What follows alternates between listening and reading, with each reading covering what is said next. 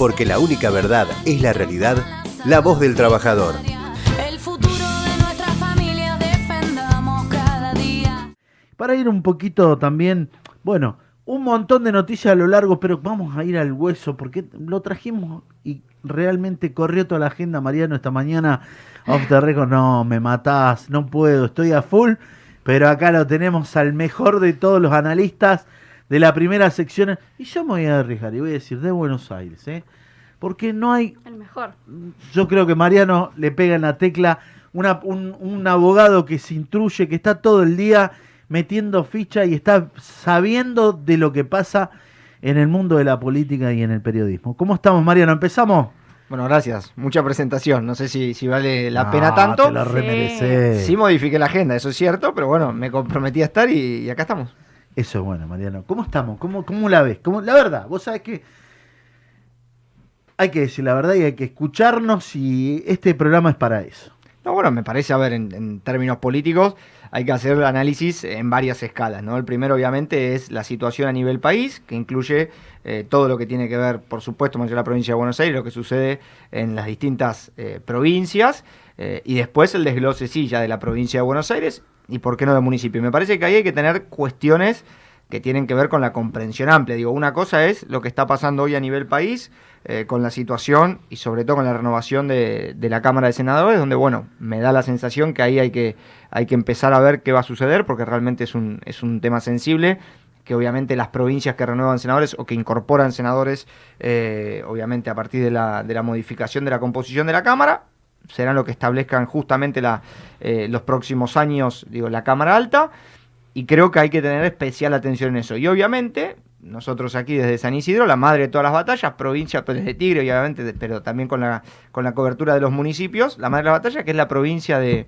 de Buenos Aires. Así que me parece que venimos de un punto de partida el cual no fue simple, obviamente, para, para el gobierno, pero también hoy la oposición empieza a trabajar en algunos lineamientos que me parece que son interesantes para análisis. A ver, lo primero que dice la oposición es, esto era buenísimo en noviembre.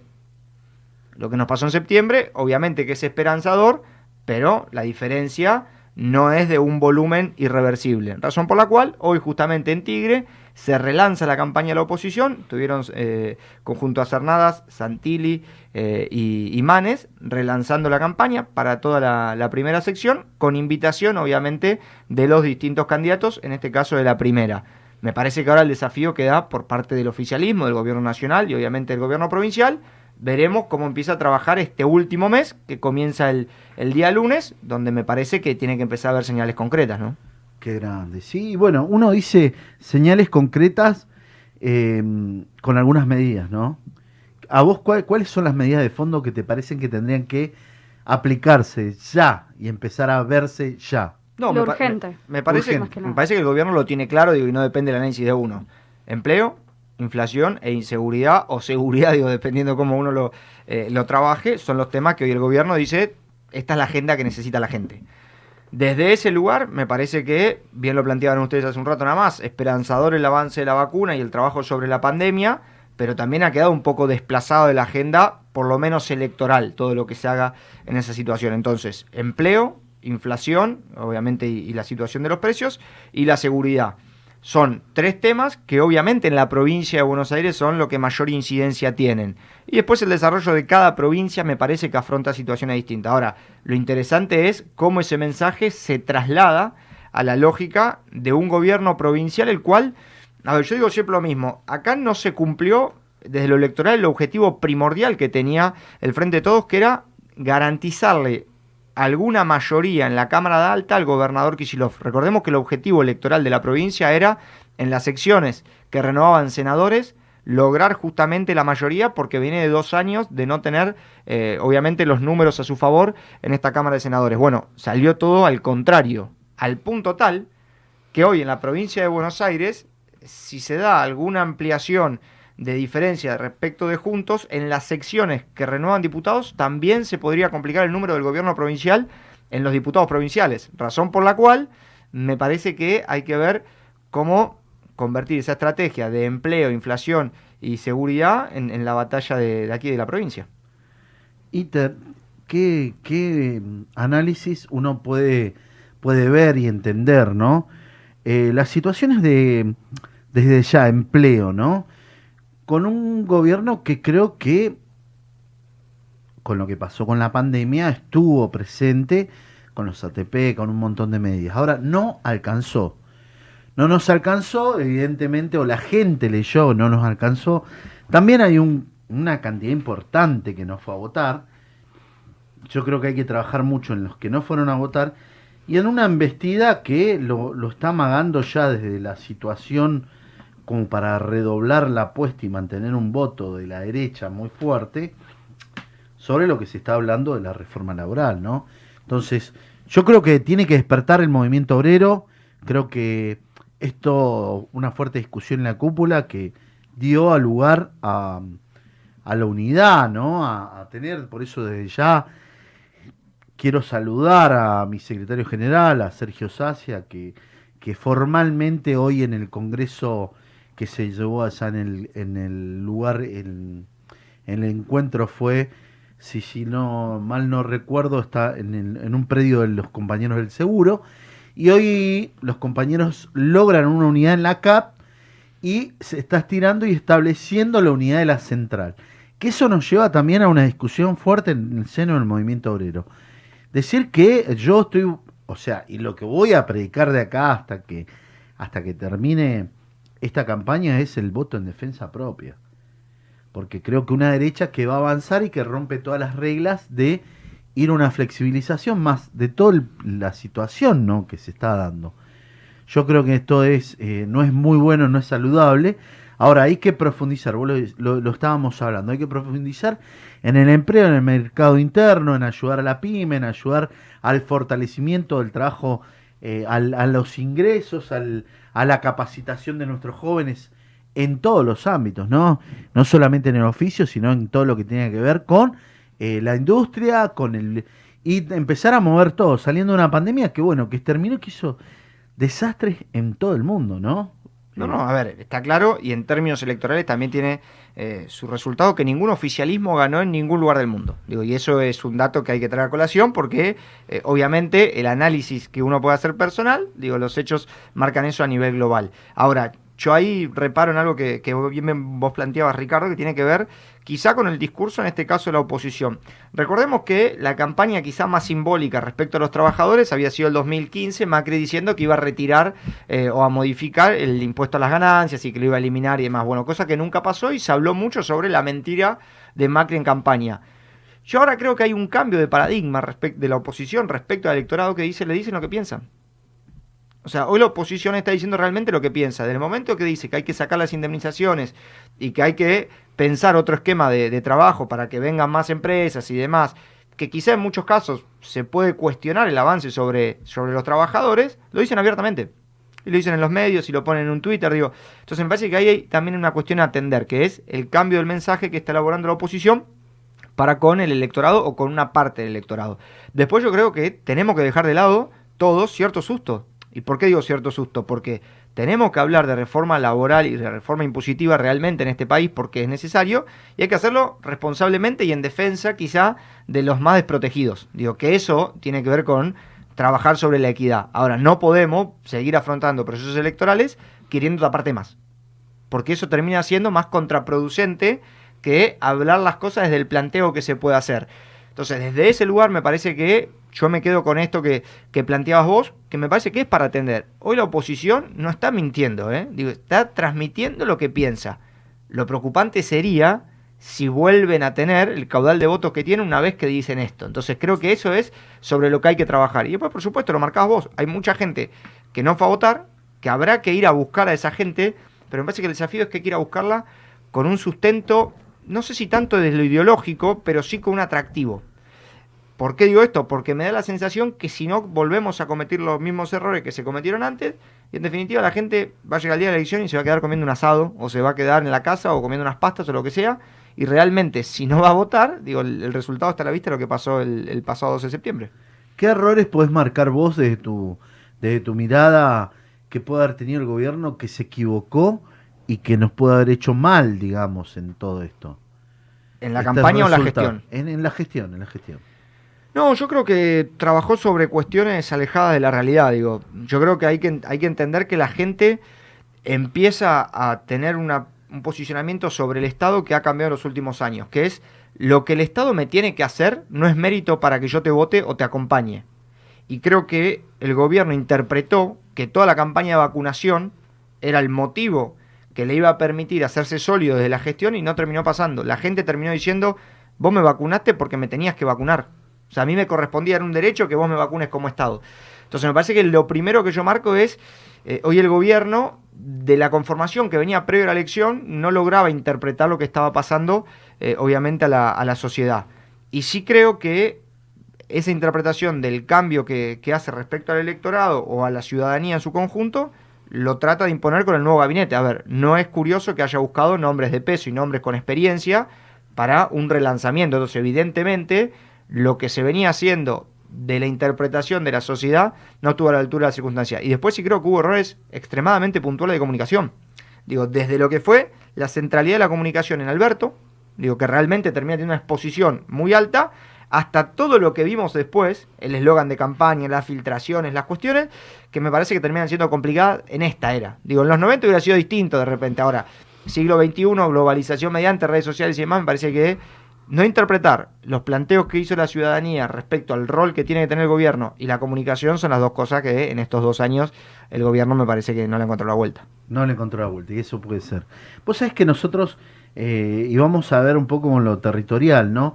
Eh, una evaluación rápida para ver cómo te fueron los resultados, cómo los viste. Arrancamos por Pilar. ¿Cómo lo viste lo de Pilar? Yo creo que ahí pasa un fenómeno que es, eh, a ver, yo los municipios los empiezo a analizar no tanto en lo numérico, porque no muchas veces se condice la legislativa a la ejecutiva, pero sí reparo mucho en las cuestiones, digo, de fenómenos que van pasando en los distritos.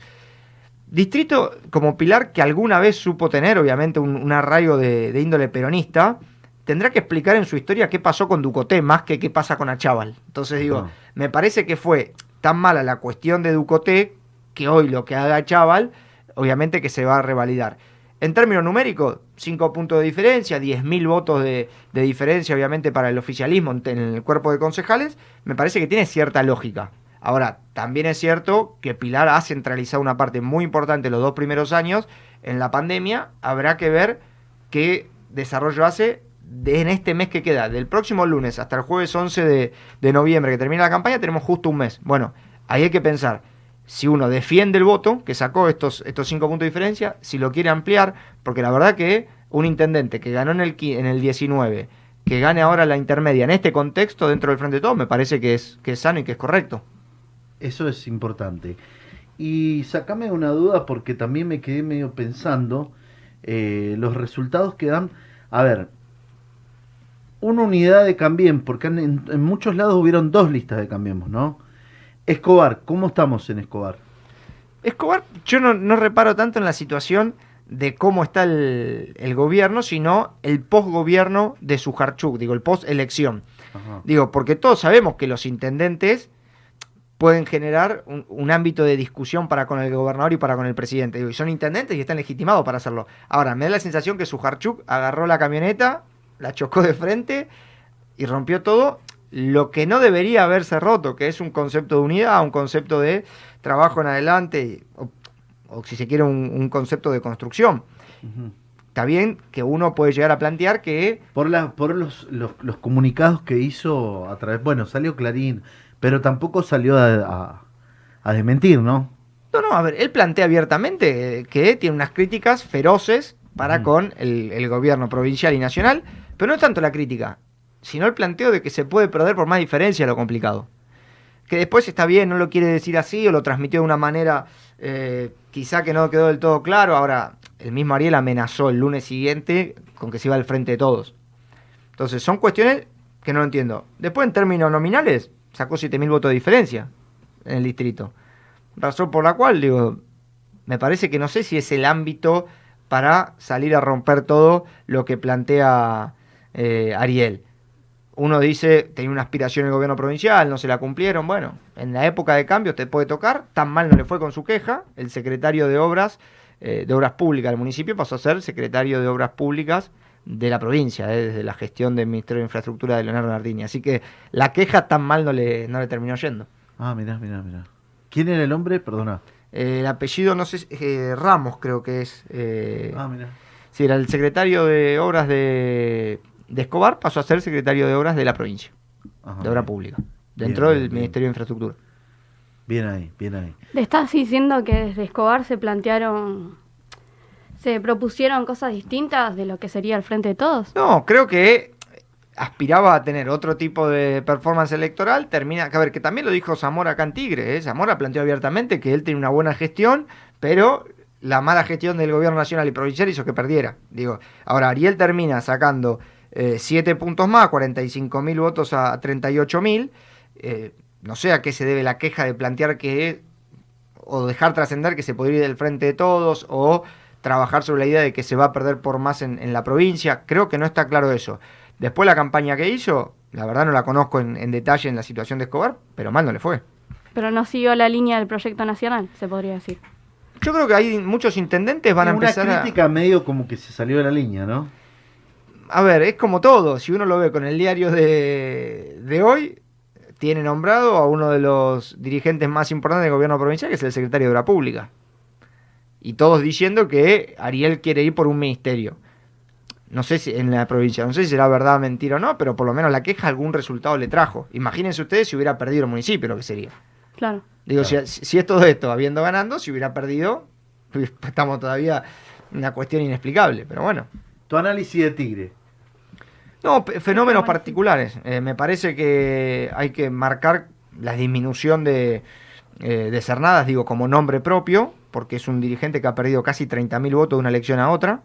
Eh, y después algo que yo no- que me cuesta entender, lo que es los 68.000 famosos votos que saca siempre el apellido Zamora. Digo, Gisela Zamora en el 17 saca 68.000 votos, Julio saca 135.000 en el 19, y ahora que va Gisela de vuelta saca 68.000 votos, casi en una situación espejo. Entonces, pierde el municipio, sí, 39 puntos sacó juntos, en, en- obviamente en el cuerpo de concejales, 34 saca el Frente de Todos, o sea, 5 puntos de diferencia, y esto, que es una opinión personal, me permite analizar en detalle qué te puede aportar la unidad entre el masismo y el zamorismo. Era lista de unidad, que estaban los dos representados, que se habían distribuido los lugares y perdieron por 5 puntos, y sacaron 68.000 votos que habían sacado la otra vez, Digo, yo no entiendo más nada. Digo, ¿qué, qué aportó? Uno de los dos le falta votos. O al zamorismo o al masismo. Digo, cada uno interprete a quién le puede faltar. Pero si uno lo analiza numéricamente, de los 135.000 que sacó Julio en su momento a los 68.000 que se repitió en el 2017, en una lista unidad, o se perdieron, o yo no creo que no hayan ido a votar 68.000 vecinos. O 70.000 vecinos. Digo, me parece una locura, ¿no? Pero bueno, me parece que también hay que pensar en Tigre realmente cómo No. trabajar el territorio, sí, de aquí en adelante. San Fernando. El andriotismo seguirá caminando por esta vía, ¿no? A ver, vuelve a ganar, gana con menos porcentaje que, que antes, eh, haciendo andriotismo. Digo, el, el que me plantea a mí que San Fernando es del frente de todos o de masa, yo le digo discúlpeme, me permito diferir. Es Andriotti, Andriotti, Andriotti. Cuando no es Juan es Luis, cuando no es Luis es Seba, cuando no, entonces, eh, a ver, disminuye un poco el porcentaje de votos. La gestión es buena, se le revalida de un montón de lugares. 43% de los votos contra los 37 de Juntos, entre las dos listas siempre, ¿no? Los porcentajes que hablamos de Juntos. Me parece que es valorable la elección de Ciarleta, una chica que es funcionaria en la capital.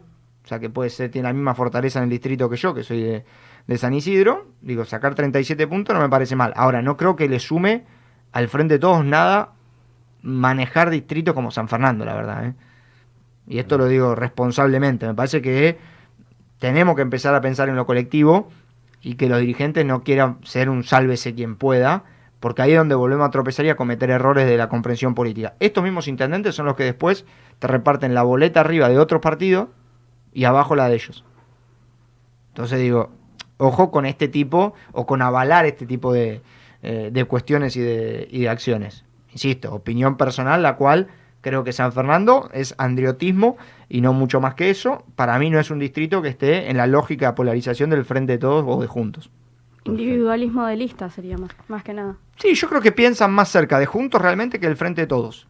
y lo digo abiertamente, y, y digo, me parece que tiene una muy buena gestión, realmente, digo, y lo reconozco, y creo que el andriotismo ha logrado cambiar una matriz de, de un municipio como, como, Son- como San Fernando de buenísima manera, digo, le ha devuelto dignidad a, los, a muchísimos de, de los vecinos, por eso lo siguen acompañando.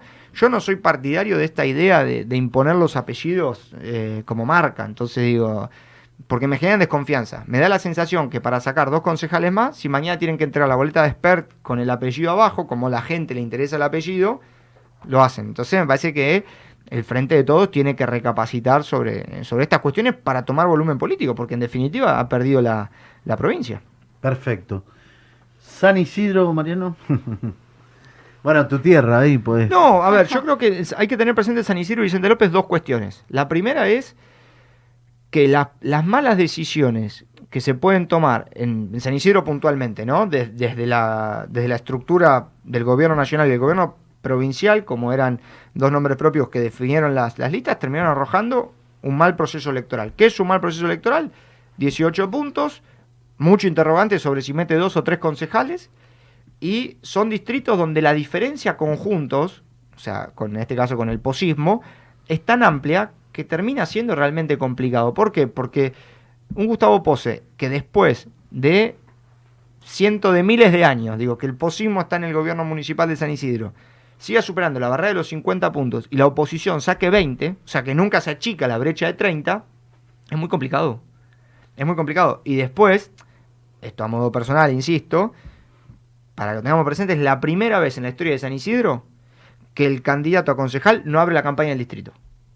O sea, Mateo estuvo toda la semana en Chaco, o tres días en la semana en Chaco. Que insisto, no tengo problema, me parece que era, podía haber, haber sido una buena síntesis. Ahora, creo que fallaron algunas cuestiones estructurales de la campaña, digo, del mensaje, de la comunicación, desde el pensamiento, que hacen esto. Y me da la sensación que Un desorden un poco, diríamos. Sí, con falta- diferentes intereses. Falta de conducción. Divididos. Falta de conducción, no, no hubo un orden, eh, era un sálvese quien pueda. Digo, hay tres popes en la política sanisidrense, cada uno hizo su arreglo. Hoy el más complicado en eso puede llegar a ser el galmarinismo, por una cuestión de que no se sabe si entra su tercer candidato a concejal o no. Ahora, parece que Santiago Cafiero y Teresa García se pusieron de acuerdo, lista de unidad o lista única, dependiendo cómo, cómo uno lo analice. Van a la elección, sacan más o menos el, caudal de votos que, esperaban. Y ahora, a ver, mañana sí, obviamente, natalicio de, de Perón, va a haber un encuentro, un plenario, pero con particularidades. A ver, toda la semana venimos leyendo lo que nos gusta esto, que el, el gobierno cambia un eje comunicacional que no usamos más la vida que queremos. ¿Cuál es la comunicación hoy que plantea el Frente de Todos en San Isidro? La convocatoria para mañana desde la vida que queremos. Entonces, termina habiendo cuestiones que no se entienden.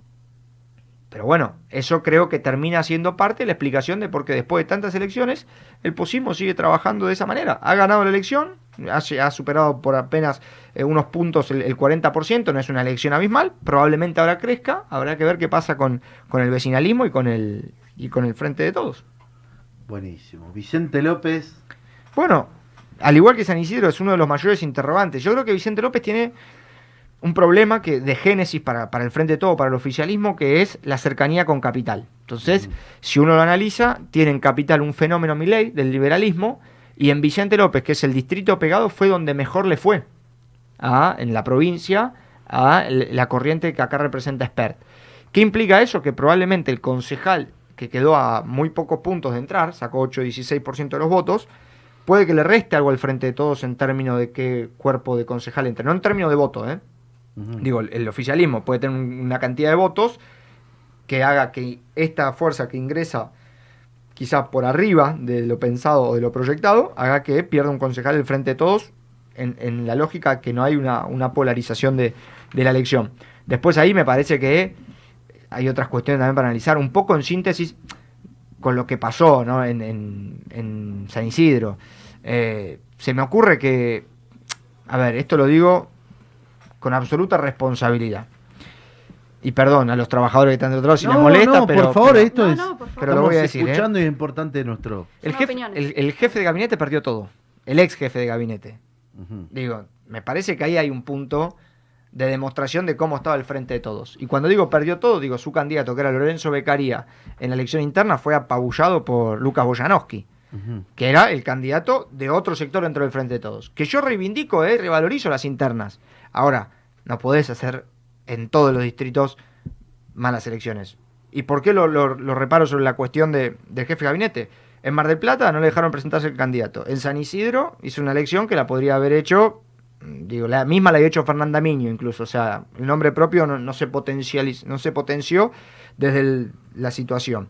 En Vicente López perdió la interna y en San Miguel, que Juanjo Castro, está ahí, a ver, es como que bueno, sí, está. Pero digo, evidentemente no, no hubo una conformación política seria desde la jefatura de gabinete para la disputa electoral. Bueno, Vicente López la demostración de eso. Vicente López fue una cuestión inentendible, inexplicable de por qué no se logró la lista unidad o por qué se rompió la unidad, porque vos en la, en la lista de Boyanowski tenías representación y en la de Lorenzo no quedó claro que había. Pero había gente ahí. Que ahora está bien que se construya la unidad y estén todos juntos y demás. Pero me parece que también esto, estos distritos necesitan el orden de antemano. Digo, no había necesidad de ir a la interna. Ganó el que, el que podía ganar y el que tenía mayor capacidad para ganar y el que hizo las cosas para ganar, con una diferencia abismal. Bueno, ahora habrá que ver qué termina pasando. Yo no confío mucho en, esos procesos de unidad, digo, y en esto por ahí me eh, soy hasta prejuicioso, una vez que uno le gana por tanto al otro. Entonces es como que me da ahí la, la sensación de que, bueno, es- dice, sí, vení, sumate, acompañanos, somos el frente de todos, vamos todos juntos, pero no deja de estar la incomodidad del que perdió. Eh, La idea del que gana conduce, que pierde acompaña, me parece que quedó en otro código de la política. Pero bueno, me parece que el desafío que tiene ahora el Frente de Todos es pensar cómo afrontar una elección, la cual el macrismo puede llegar a tener un número de concejales altísimo, de mucho volumen. Estamos hablando de que puede llegar a meter 8, 9 o hasta 10 concejales. Entonces, me parece que la, la estrategia de campaña del Frente de Todos en este proceso será cómo achicar eso. ¿Cómo ver de achicar? Está bien, está bien. O sea, las ¿Y en la cantidad de votos cómo salió en total? Perdóname, No, no, por favor, compañero. No, dale, dale, dale, contalo. Las internas en los distritos causan muchos problemas, entonces no, no es algo que se pueda sobrellevar. Yo creo que sanean, ¿eh? Yo creo que hace bien. Yo creo que hace bien. eh, a ver, vamos por parte. Yo creo que es sano y que la paso hay que potenciarla. O sea, yo creo que tendría que haber interna. Donde no hay unidad, tendría que haber interna. Ahora, creo que también hay que plantear la interna con cierta lógica. Porque yo no entendí por qué Lorenzo, siguiendo la línea de Vicente López, estaba obsesionado con presentarse. Cuando vos tenés que una lista es acompañada por todos los espacios, o por la mayor cantidad de espacios, y en la otra tenés un grupo de amigos, y es difícil. A ver, y hasta miren lo que voy a decir, me parece que era más representativa para el peronismo la lista de Bachés que la de Lorenzo. Digo, si vamos a la cuestión particular. Negro Oliva, el Tan Maleo, digo. Sí, sí, sí. Entonces, me da la sensación que la interna está bien, es sana, es saludable, en la medida de lo cual sea superador. Claro, que es un poco también lo que desde el otro lado plantea Juntos. Juntos, cuando va a la interna, te lleva como a, ot- a otra lógica política, su interna. Esta interna que tiene por ahí el Frente de Todos y demás, quizá habría que tomarse un proceso electoral para, para analizar las cuestiones con mayor detenimiento, para ver qué tipo de perfiles llevas a la interna. Por ejemplo, yo creo que una interna entre Boyanowski y Bachés representaban dos peronismos. Entonces hubiera sido sana. Ahora, entre Boyanowski y Becaría, yo no le encontré una lógica. Entonces digo, eh, ahí por ahí coincido con Ricardo, muchas veces suman. Ahora, no creo que en todos los casos sea realmente lo que, lo que haya que, generar. Sí creo que hay que utilizar la herramienta la paso igual, ¿eh? digo, en todos los distritos. Pero tiene que ser fuerte y darle volumen político al territorio. Digo, en San Isidro también hubo una, una interna que fue con, contra Irusta, Mateo Bartolini. Irusta llevaba una boleta corta. ¿Cómo le fue Irusta? Perdóname. 700 votos. Yo lo respeto, ¿eh? digo, 700 personas que lo votaron No, no, está bien, está bien. está- es valioso. Eh, ¿Qué quiero decir con esto? Es, uno tiene que intentar pulir, me parece, esto es una opinión, ¿no? La herramienta de la paso para potenciar al, al armado político. Entonces, desde ese lugar, eh, mismo creo que se puede en todos los ámbitos. Digo, hubiera sido sano que Tolosa Paz tuviera una, eh, una interna. Hubiera sido sano, eso te moviliza a los movimientos, me parece que te, lleva a, a- a plantear discusiones interesantes. Bueno, cuando uno ve que la herramienta no dirime nada y te la paso y tenés que ir a votar dos veces, probablemente no vayas a votar. Como le pasó a mucha gente que dijo, no, ¿para qué voy a votar? En contexto de pandemia, peor todavía. En las filas que había en los colegios, peor todavía. Entonces, parece que Son pequeñas cositas que se fueron sumando y bueno, y terminó la, la situación. Igual digo todo esto y digo, yo no creo que la elección esté totalmente terminada ya, ¿eh? Digo, yo no creo que eh, sea una cuestión ya definida. Parece que Cambia su estrategia en todos los modos de campaña, por lo que tenemos entendido. Porque se ha demorado, en muchos lados no están largando, están esperando, digamos, como línea, ¿no? Inclusive cambia, viste, en, en- en su en el lema de campaña, la vida que queremos no va más. Bueno, a ver, es, es lo que transmiten le- le- los que están hoy, digamos. Desde el momento que cambia el vocero presidencial, el secretario de medios, el jefe de gabinete, el ministro de seguridad, el ministro de educación, del momento que cambia todo eso, evidentemente la campaña va a cambiar. Digo, y es natural que eso suceda. Yo lo que me temo es cuándo va a arrancar la nueva campaña. Porque, y lo digo honestamente, no sé si no arrancó o va a arrancar o arranca el lunes. Formalmente arrancaba el 30 de septiembre. Tampoco sé si la campaña es esta que es anuncios, medidas, recorrida por abajo y, y por ahí así se juntan más votos. No lo tengo claro. Pero bueno, veremos qué, ¿Qué pasa? qué termina sucediendo. Yo creo que hay muchos interrogantes. Y también digo, hay que ser responsables. Es una elección intermedia. Obviamente que se pueden complicar eh, los funcionamientos de las cámaras. Digo, lo hemos visto esta semana con, eh, con la oposición no dando el quórum para, para tratar el etiquetado frontal. Digo, puede haber esas cuestiones, pero no dejan de ser elecciones en el marco democrático, que son cada dos años, razón por la cual el 15 de noviembre tendríamos que estar todos trabajando para poner a la Argentina de pie y para poder lograr cierto orden, obviamente en las cuestiones económicas, que haya más empleo, que haya más seguridad, más allá de quién gane o quién pierda. Porque en definitiva, si vas a una elección para intentar desestabilizar al otro, para cualquiera de los dos am- eh, lugares, digo, ¿eh? me parece que no, no es sano y no es productivo.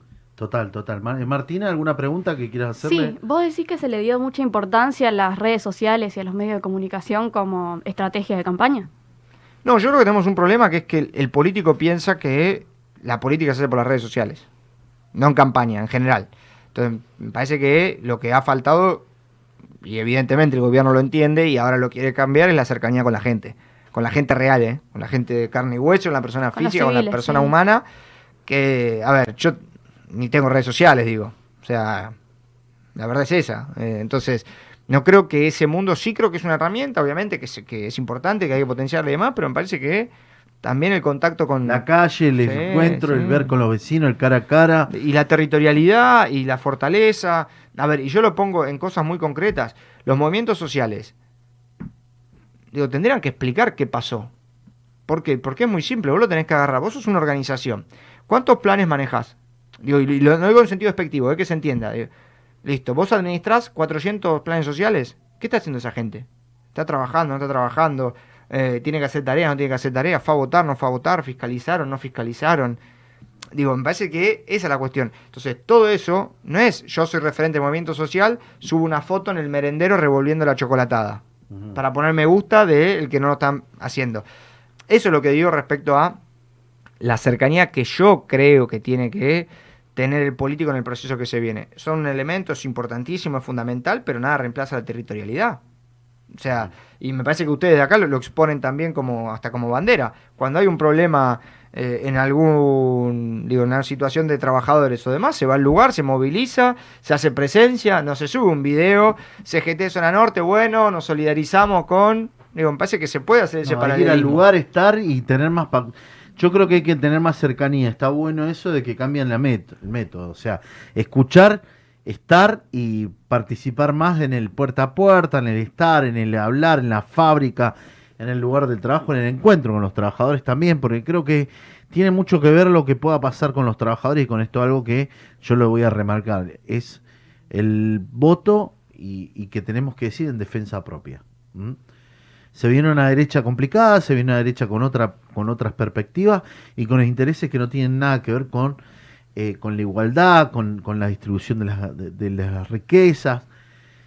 Y me parece muy importante que en esto el movimiento obrero en su conjunto, estoy hablando de dirigentes, eh, dirigentes, eh, altos dirigentes, medianos dirigentes, delegados, activistas y, y colaboradores estén hablando permanentemente con los trabajadores, con los compañeros, el cara a cara y poder dar vuelta a esto, ¿no? Que nos va a hacer bien. Yo creo que nos hizo bien ese cachetazo, ese, che, ¿qué pasa? Algo eh, tenemos que hablar más, tenemos que, que llegar más y es importante.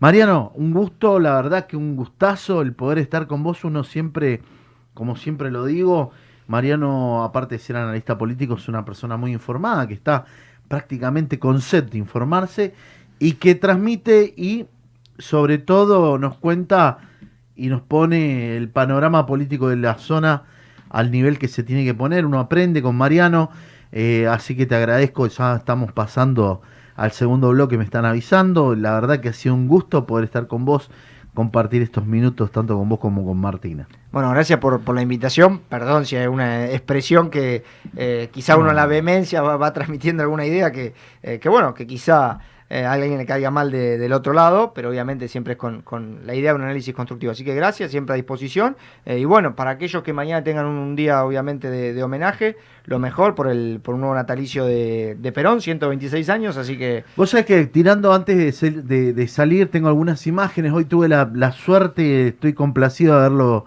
visto y con un homenaje que se hizo en el Colegio Militar eh, ahí en Palomar, el Colegio Militar, y estuvimos haciendo una ofrenda, no sé si tenemos la imagen, estuve con Lorenzo Pepe, la verdad que, que es grandioso escucharlo, escucharlo cuando habla, no sé si por ahí la producción la tiene en las imágenes.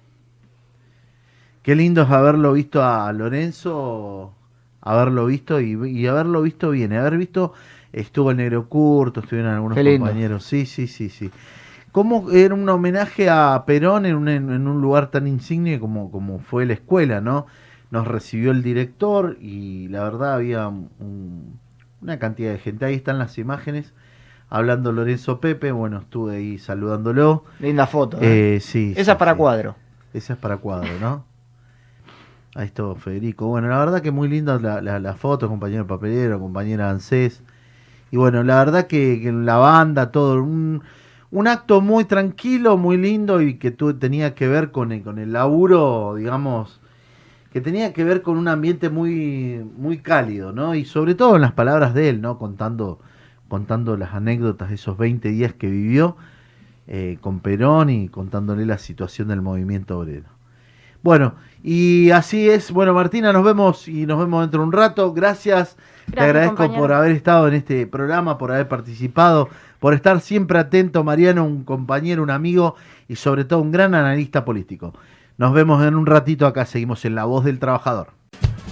Porque la única verdad es la realidad, la voz del trabajador.